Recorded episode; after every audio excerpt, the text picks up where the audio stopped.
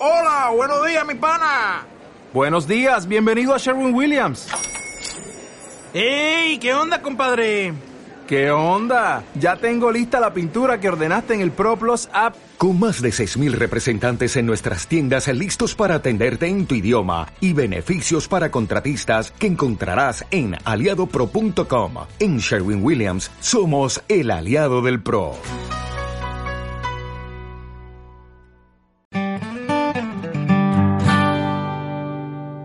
UMH Podcast, el campus sonoro de la Universidad Miguel Hernández.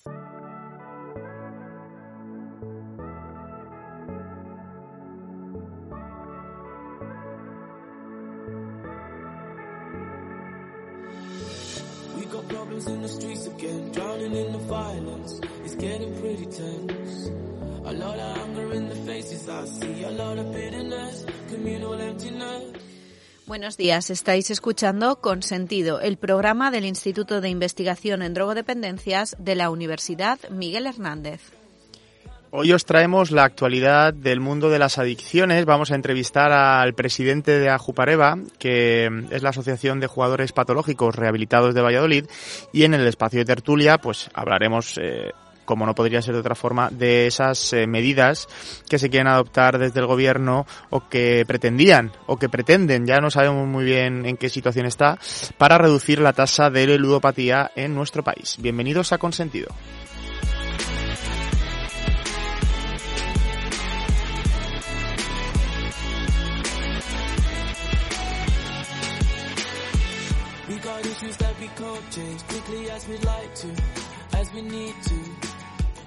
And I'm worried it will backspin, pulling out the linchpin, leaving us victims.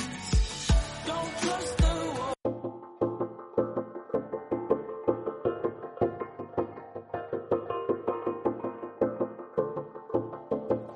Llega el momento de las noticias de la semana.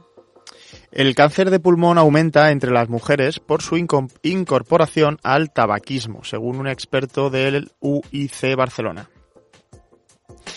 El cáncer de pulmón está aumentando entre las mujeres debido a la incorporación femenina al tabaquismo en los últimos años, según ha explicado el profesor de la Facultad de Medicina y Ciencias de la Salud de UIC Barcelona y jefe de servicio del Hospital Universitario General de Cataluña, el doctor Xavier González.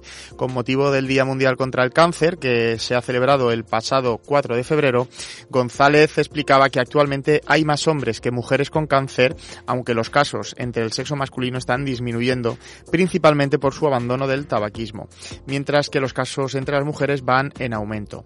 Este, este experto ha recordado que más de 270.000 personas padecen cáncer en España, 35.000 de las cuales se encuentran en Cataluña, y la tasa de curación global se sitúa en torno al 60%. No obstante, según González, este porcentaje es muy diferente en función del tipo de tumor. En el caso del cáncer de mama, la curación a 5 años asciende entre un 85 y un 90%, aunque este especialista ha aclarado que si tenemos en cuenta que hay recaídas más tardías, a 10 años vista bajaría a un 80%. Por tipología de tumores, el cáncer, el cáncer colorectal es el más frecuente en España, seguido del de próstata, mama y pulmón. La prevención y el diagnóstico precoz de la enfermedad continúan siendo las principales vías para reducir la mortalidad, aunque los expertos también recomiendan evitar el tabaco, el alcohol y la obesidad, practicar deporte, evitar el consumo de carnes procesadas, limitar las carnes rojas y la vacunación del virus del papiloma humano. En la actualidad, los expertos centran sus esfuerzos en la inmunoterapia que ya ha empezado a dar buenos resultados en algunos tipos de cáncer como el mela- melanoma. El jefe de servicio del Hospital Universitario General de Cataluña y miembro de la Sociedad Española de Oncología Médica ha apuntado que la investigación pasa por potenciar la eficacia de este tratamiento en aquellos tumores en los que ya funciona y por ser capaces de hacer reconocibles el resto de tumores a su propio sistema inmune mediante fármacos o terapia celular.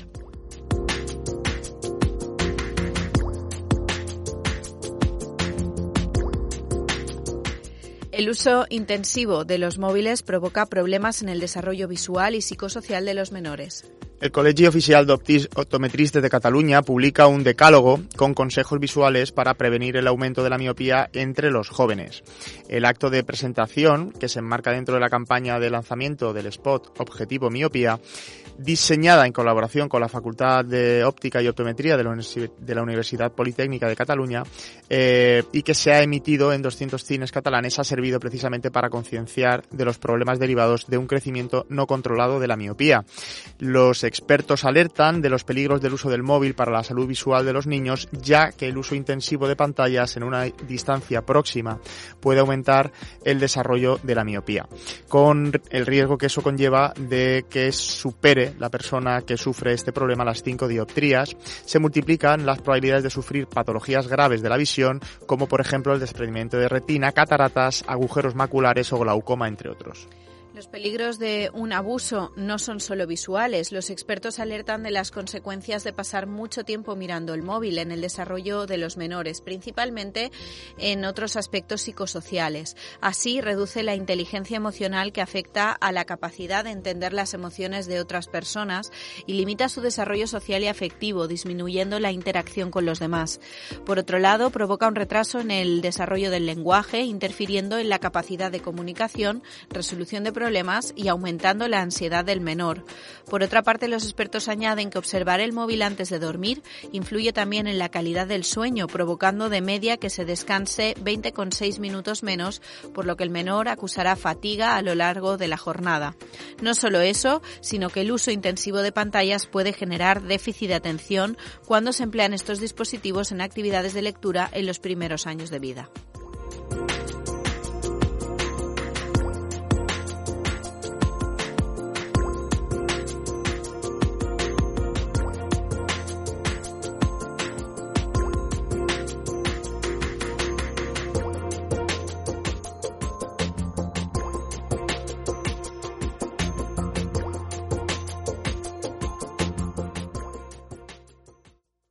Llega el momento de la entrevista de la semana. En esta ocasión entrevistamos a Ángel Aranzaga. Él es presidente de Ajupareva, que es la Asociación de Jugadores Patológicos Rehabilitados de Valladolid, que además acaba pues de celebrar recientemente un concierto de celtas cortos en beneficio de su labor.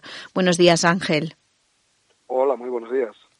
Cuéntanos un poco cuál es la problemática actual que se encuentran en Ajupareva. Bueno, pues la problemática actual es que cada vez nos van llegando gente más joven. Justamente este jueves tenemos dos acogidas de dos chicos de 18 años. Eh,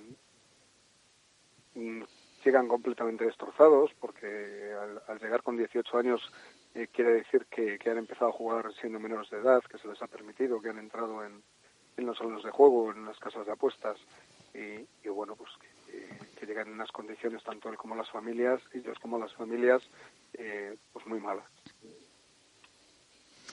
Ángel, buenos días. Eh, ¿Qué disparadores tienen eh, estas personas, las personas con adicción al juego, de forma continua en la sociedad? ¿De qué forma se le está, digamos, bueno, pues planteando esos retos diarios, ¿no? Viendo esos disparadores, esos estímulos que le pueden hacer caer o recaer incluso.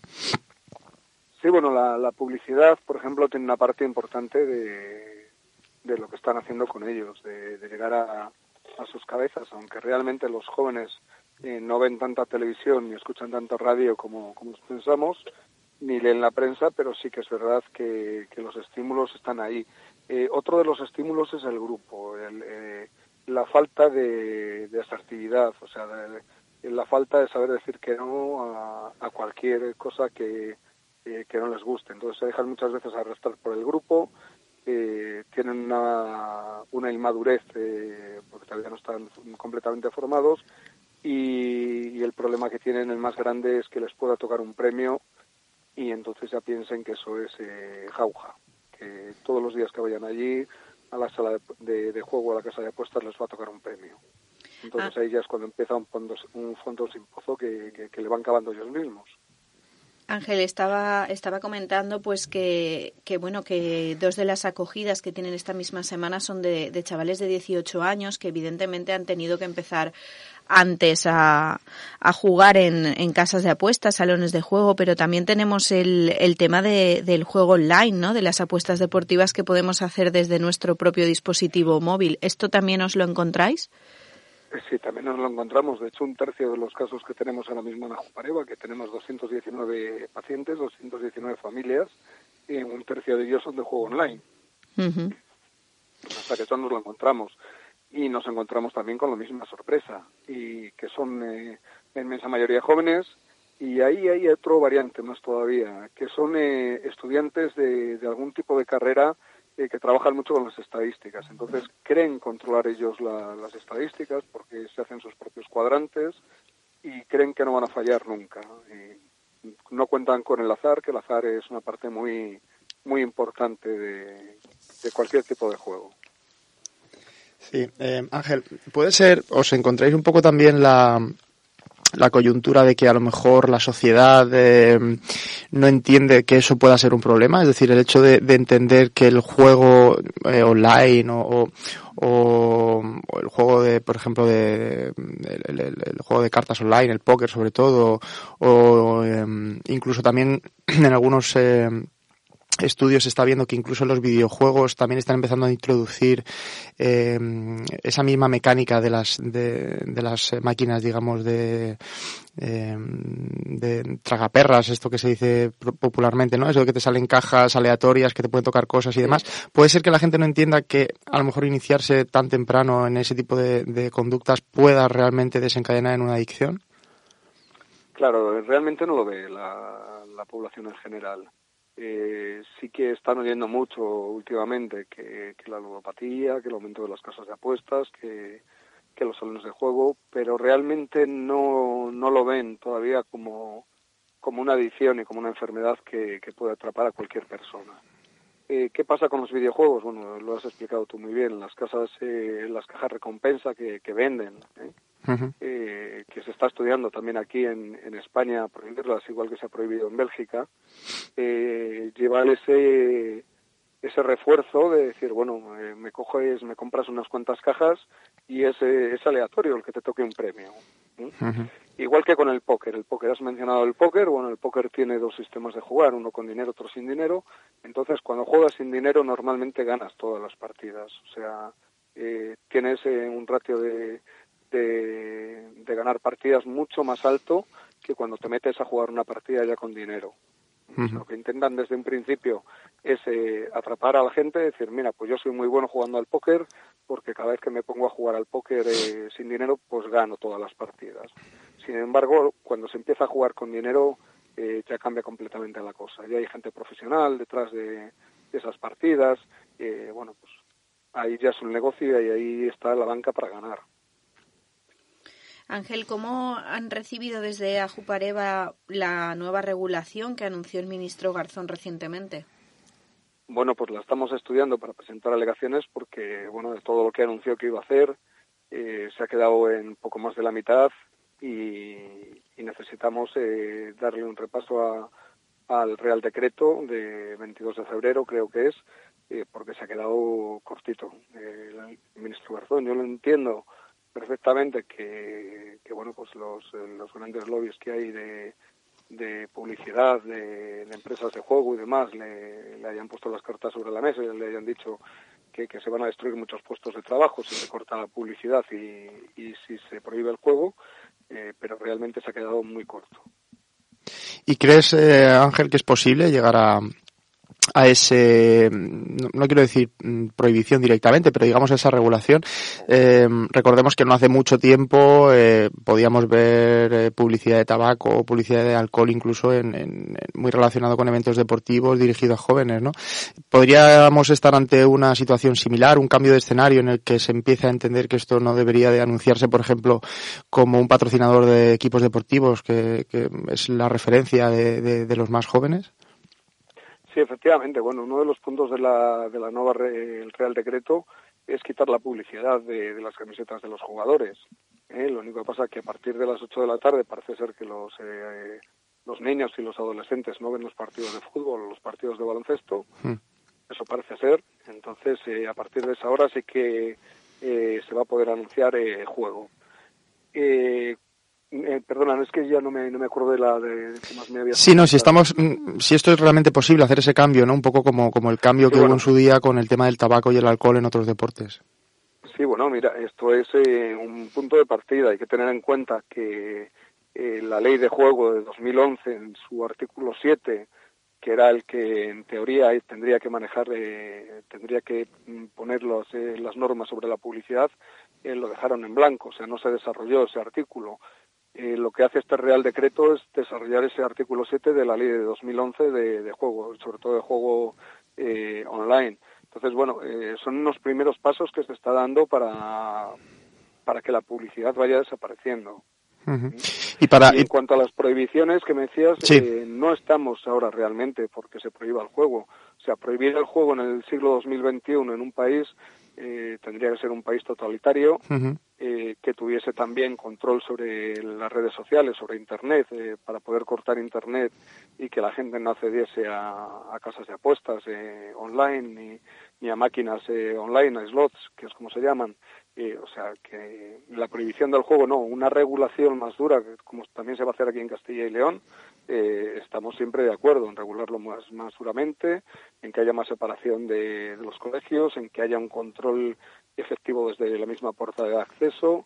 Bueno, pues una serie de puntos que sí que estamos de acuerdo, pero vamos, la prohibición hoy por hoy eh, sería una auténtica locura. Antes del año 1977, de la aprobación de, vamos, de la legalización del juego, Mm. eh, en España se jugaba y había gente que perdía mucho y había gente con problemas también de, de ludopatía. Lo único que pasa que, bueno, pues que en aquella época pues no se le trataba. Se decía directamente que era un vicioso y que, que bueno, pues nada más, no le hacían nada más. Un poco en línea con lo que acabas de decir, lo que te iba a preguntar es eh, para que también un poco los oyentes pues puedan comprender la, la importancia ¿no? de, de este problema. Eh, ¿De qué forma afecta eh, el juego eh, patológico la adicción al juego a, a las personas que os encontráis en, en Ajupareva o que os llegan a Ajupareva?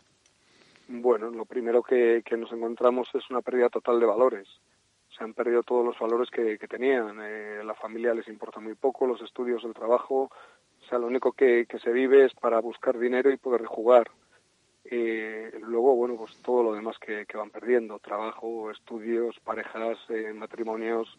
Eh, bueno, pues te encuentras con un panorama muchas veces que te llegan con una mano delante y otra detrás que tenemos que intervenir con ellos también a, a nivel de, banco de alimentos para que, puedan tener comida en su casa, eh, a nivel jurídico también, porque también tenemos una consultoría, una consultoría jurídica y bueno, pues eh, tienes que intervenir a, muchos niveles con ellos, pero sobre todo volver a reestructurar a esa persona, la cabeza, para que el resto de la familia, bueno, pues también se, se reestructure y pueda recuperarse. Ángel, conociendo un poco todas estas consecuencias que estabas eh, comentando, imagino que, tendréis una idea de cómo os gustaría que fueran estas, esta nueva ley o esta nueva regulación, ¿no? ¿Cómo deben de ser esas medidas? ¿Qué cosas faltan o qué cosas o de qué cosas carece esa nueva regulación anunciada? Bueno, pues lo que falta es eh, anular por completo la publicidad en cualquier evento deportivo, sea la hora que sea, eh, porque no me pueden decir a mí que un sábado por la tarde, a partir de las 8 de la tarde, eh, un adolescente que le gusta el Real Madrid o el Barcelona, por ponerte dos equipos, no va a estar delante del televisor eh, viendo su partido de fútbol o en el mismo campo de fútbol viendo el, partido. O sea, que vamos, que son cosas eh, que caen por su propio peso. Entonces, los partidos de- deportivos las, eh, pues tienen que, quitarse la publicidad por completo. Luego lo que tienen que, hacer es, bueno, pues regular más la publicidad todavía. O sea que la publicidad, vale, la van a poner de 1 a 5 de la mañana, eh, pero tienen que quitarla más, de, sobre todo de la prensa, sobre todo de, los banners de, Internet, porque es que es increíble que cada vez que pinchas en cualquier cosa, pues apuestas, y apuestas, y apuestas, y apuestas. Otra cosa que sí que tienen que regular, eh, que es otra ley aparte, es la Lotería del Estado, SELAE, y la ONCE. La ONCE hace una gran eh, labor social, eh, pero sus anuncios de, los rascas son muy, muy agresivos. Entonces, eso también lo tienen que regular y lo tienen que, quitar de la parrilla de, la televisión. Yo no estoy en contra de que la ONCE venda sus cupones y sus rascas, pero no pueden hacer unos anuncios tan agresivos y que llaman tanto la atención, por decirlo de alguna forma, como el último que acaban de sacar eh, con los eh, jóvenes eh, con otras capacidades que hicieron la película de campeones ¿eh? y, con, y- y con su actor. Eso, por ejemplo, ahora mismo en el juego online o en el juego presencial no se puede hacer porque eh, desde el 1 de enero eh, los mismos operadores de juego dijeron que no iban a hacer anuncios con, eh, eh, con actores o con deportistas en activo, sin embargo la ONCE sí que lo ha hecho. Entonces, bueno, pues es, es una forma de, es una publicidad muy agresiva y que intenta llegar mucho al corazón. O sea, vale, tú cómprame los rascas, que los rascas van a ir eh, para esta labor social. Eh, bueno, pues realmente, eh, y además que es una, es una lotería instantánea muy, muy adictiva, ¿eh? Mm. que no nos olvidemos que es muy adictiva y que también tenemos casos de gente que nos llega con, con problemas de, de rascas. Una cosa que me viene un poquito también a la mente, escuchándote Ángel, es eh, evidentemente, como comentabas antes, eh, gran parte de los problemas que se derivan de una adicción al juego, eh, o, en fin, o de una apuesta eh, desorbitada, continuada, es el tema económico, por supuesto. Eh, ¿qué, qué opinas de, de los créditos rápidos estos, no? Porque también ahí, ahí suele haber bastante problemática, ¿no? El hecho de poder acceder rápidamente a cantidades a lo mejor eh, inferiores a mil euros en torno a mil euros que, que realmente la gente puede estar pidiendo constantemente con unas, eh, en fin, unos intereses luego brutales, ¿no? Y, y que, y que pueden estar alimentando, ¿no? Esa rueda de, de la adicción. Bueno, vamos a quitarlo de brutales y vamos a poner que es usura, usura Sí. pura y dura de toda la vida. Vale, bueno, hace 15 días en, en Madrid se presentó, estuvo también el ministro Garzón presente, eh, un, un nuevo fichero que lo que se va a intentar es que, que se rellene eh, la gente que, que nos llega a las asociaciones para autoexcluirse de, de una serie de empresas de, de micropréstamos. ¿vale? Eh, no van a estar todas, por desgracia, no van a estar dentro de ese, de ese archivo de, auto, de autoprohibición todas las empresas de micropréstamos, pero por lo menos es cerrar una puerta para que la gente no pueda acceder. Y ya digo que no son eh, préstamos eh, normales, son préstamos usureros, o sea que es usura pura. De hecho, eh, muchas eh, bufetes de abogados eh, están luchando y, y ganando sentencias eh, por eso, porque tienen intereses del, del 49 y pico por ciento, del 50 por ciento, o sea, eso es usura. Sí. Bueno, pues Ángel, muchas gracias por esta magnífica entrevista. Acabamos de entrevistar a Ángel Aranzaga, el expresidente de Ajupareva, que es la Asociación de Jugadores Patológicos Rehabilitados de Valladolid. Nosotros hacemos una breve pausa y volvemos enseguida. Llegamos al momento de la tertulia. Vamos hoy a hablar sobre esa nueva medida, esa nueva regulación que desde el Gobierno y desde el Ministerio de Consumo, con el ministro Garzón a la cabeza, pues quieren adoptar para reducir la incidencia de la ludopatía en nuestro país.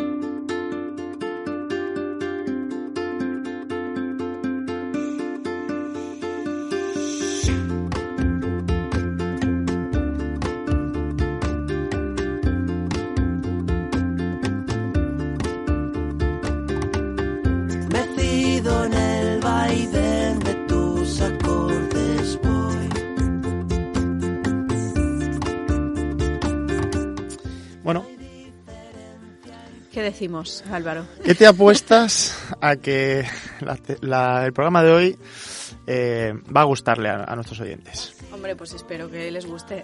espero que les guste. Bueno, después de la mm, entrevista que hemos tenido con, con Ángel de, de Ajupareva, pues eh, se han abierto se han abierto muchos melones, ¿no? O se han tratado temas muy interesantes. Eh, uno de ellos precisamente es con el que se introducía el programa respecto a esa regulación que se pretendía hacer, parece ser, de una forma muy eh, halagüeña ¿no? al principio de, del mandato de, este nuevo gobierno por parte del ministro Garzón y que cuando de repente nos hemos encontrado con la realidad, ¿no? con la hora de poner en marcha todas estas medidas, eh, pues eh, ¿qué ha pasado? Bueno, primero para nuestros oyentes que no lo sepan, eh, algunas de las medidas que se han anunciado, por ejemplo, es limitar la publicidad de una de la mañana a cinco de la mañana. La publicidad estoy hablando de, los juegos de azar, de las apuestas deportivas. Eh, también se, se, está intentando regular el contenido. Se quiere prohibir que, que la publicidad de, de, los juegos de azar y las apuestas deportivas eh, se haga referencia, digamos, a esa emoción o a ese... Juega, juega, juega. Eh, apuesta, bueno, apuesta, apuesta. Es... Gana, gana, gana. Eso es como más, eh, digamos, in, ¿cómo es? Sí, incitar a la acción. Incitar a la acción, pero también hablaba, hablaban sobre todo de... éxito vinculado a, ¿no? Exacto, y de y de, de, utilizar la emoción para incentivar al sí, juego, ¿no? Sí. Por ejemplo, las el, el contenido de, de, los anuncios de la lotería de Navidad, por ejemplo, que sí. cuando tú lo ves, vamos, te dan ganas de comprar toda la lotería del mundo mundial, Exacto. ¿no? Porque porque suelen ser muy bonitos, ¿no?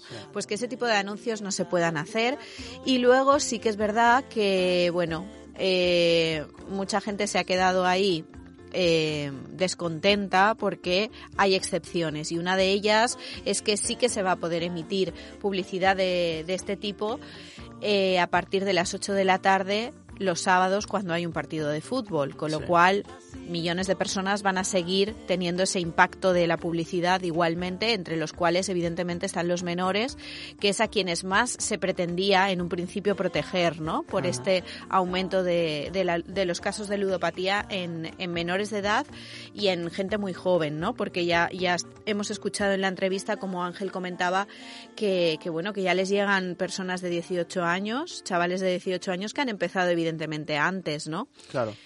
Hombre, eh, la mayor crítica que se le está haciendo o que se le, o que se le hace a, al ministro eh, en este sentido es ese viraje, ¿no? Ese cambio de dirección en un principio eh, siendo muy firmes como, como siempre, ¿no? En todas las promesas eh, que se realizan cuando uno no es nada, ¿no? Todavía de pasar, como decía, de esa prohibición que se anunciaba a una reducción, ¿no? Que es como una especie de eh, bueno, vamos a hacer esto para mm, no quedar como que no estamos haciendo nada, pero en realidad no están haciendo nada mm, que tenga un efecto real, ¿no? Porque como bien dices, el reducir la publicidad a, bueno, no la publicidad, sino el hecho de que puedan aparecer en televisión, en, o en cualquier medio eh, este tipo de marcas o este tipo de, conductas eh, en realidad no tiene ningún sentido, ¿no? Porque como comentaba Ángel en la, en la entrevista, eh, decir a partir de las 8 un menor no va a estar viendo la televisión o no va a ver un partido de fútbol cuando se está haciendo a esa hora y es de su equipo, pues no tiene ningún sentido,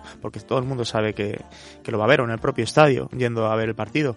O no solamente eso, sino que a día de hoy la gente ya no consume tantos contenidos en directo, es decir, puedes a través de YouTube o través de cualquier plataforma o incluso grabarlo en, en, en cualquier eh, servidor de estos de contenidos en streaming y verlo cuando tú quieras bajo demanda, ¿no? Claro, o sea, que es que no tiene ningún sentido. Las redes sociales, Exacto. Que, que las han dejado ahí como... No, ir a la tienda a comprar, claro. lo, de lo, lo, de los patrocinios, de, ir a la tienda a comprarte la camiseta de tu equipo de fútbol y que delante pues tengas una publicidad de una casa de apuestas. Exacto, sí, sí, sí. Y que estés viendo el partido de fútbol y, y tengas todas las vallas de alrededor de, del campo de fútbol también rodeada de, de, ese tipo de publicidad, ¿no?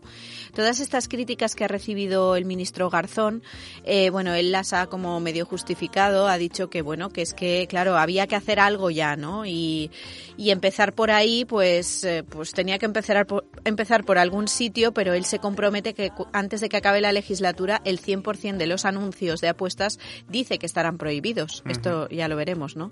Bueno, eh, esperemos que sí, Quiero decir, como, Esperemos que sea como así. Se, como se dijo, como se ha dicho en la entrevista, eh, hace, un- hace no mucho tiempo, eh, Malboro, por ejemplo, patrocinaba un- una escudería de, de Fórmula 1, ¿no? Ujú. Eh, o se hacían anuncios, o habían marcas de alcohol que patrocinaban eventos deportivos y demás, ¿no? Eh, bueno, incluso a día de hoy está todavía coleando el tema del alcohol con, con Sí, sí. por ejemplo, la Champions League, ¿no? Está Sí. Heineken por ahí. eh, Sí, se disfrazan ahí con 0-0 sin, pero siguen al final estando, están ahí, ¿no? siguen estando por ahí. Bueno, tomemos esas palabras como una promesa también, ¿no? Al final muchas veces se nos olvidan las cosas que se nos dicen desde el gobierno eh, porque, porque por desgracia pues la, la memoria es frágil, ¿no? Pero hay que, hay que estar ahí, ¿no? Hay que mantenerse firmes y, y si se está diciendo que es un inicio, mm, agradecemos que se, que se esté por lo, por lo menos tomando en cuenta esta situación porque como nos ha dicho Ángel es una situación muy dura para las personas que la sufren, sobre todo los más jóvenes y habrá que estar ahí siguiendo siguiendo esto, ¿no? Que no pasen cuatro años y cuando justo justo vaya a acabar la legislatura y tengamos que volver a votar, de repente empiecen a prometernos cosas para la siguiente, ¿no? Bueno, me he quedado yo con ganas de hablar más de este tema, pero seguiremos en próximos programas si hace falta. Esperamos que os haya gustado. Hemos, hemos terminado nuestro tiempo de programa. Si es que se nos pasa el tiempo cuando nos pasamos bien. Muchísimas gracias a Mireia por estar eh, una semana más eh, aquí a, mi lado y también a, Sonia Martínez en los controles técnicos y por supuesto a todos los que estáis al otro lado. Recordad además que podéis escuchar todos nuestros programas en radio.umh.es, en la sección de recursos de la revista Independientes y en nuestro Facebook del programa En Consentido. Hasta pronto. Sed felices.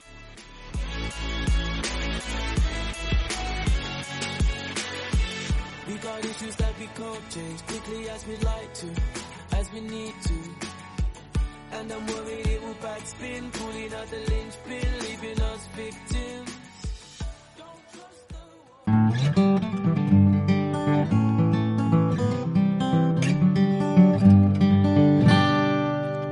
UMH Podcast, el campus sonoro de la Universidad Miguel Hernández.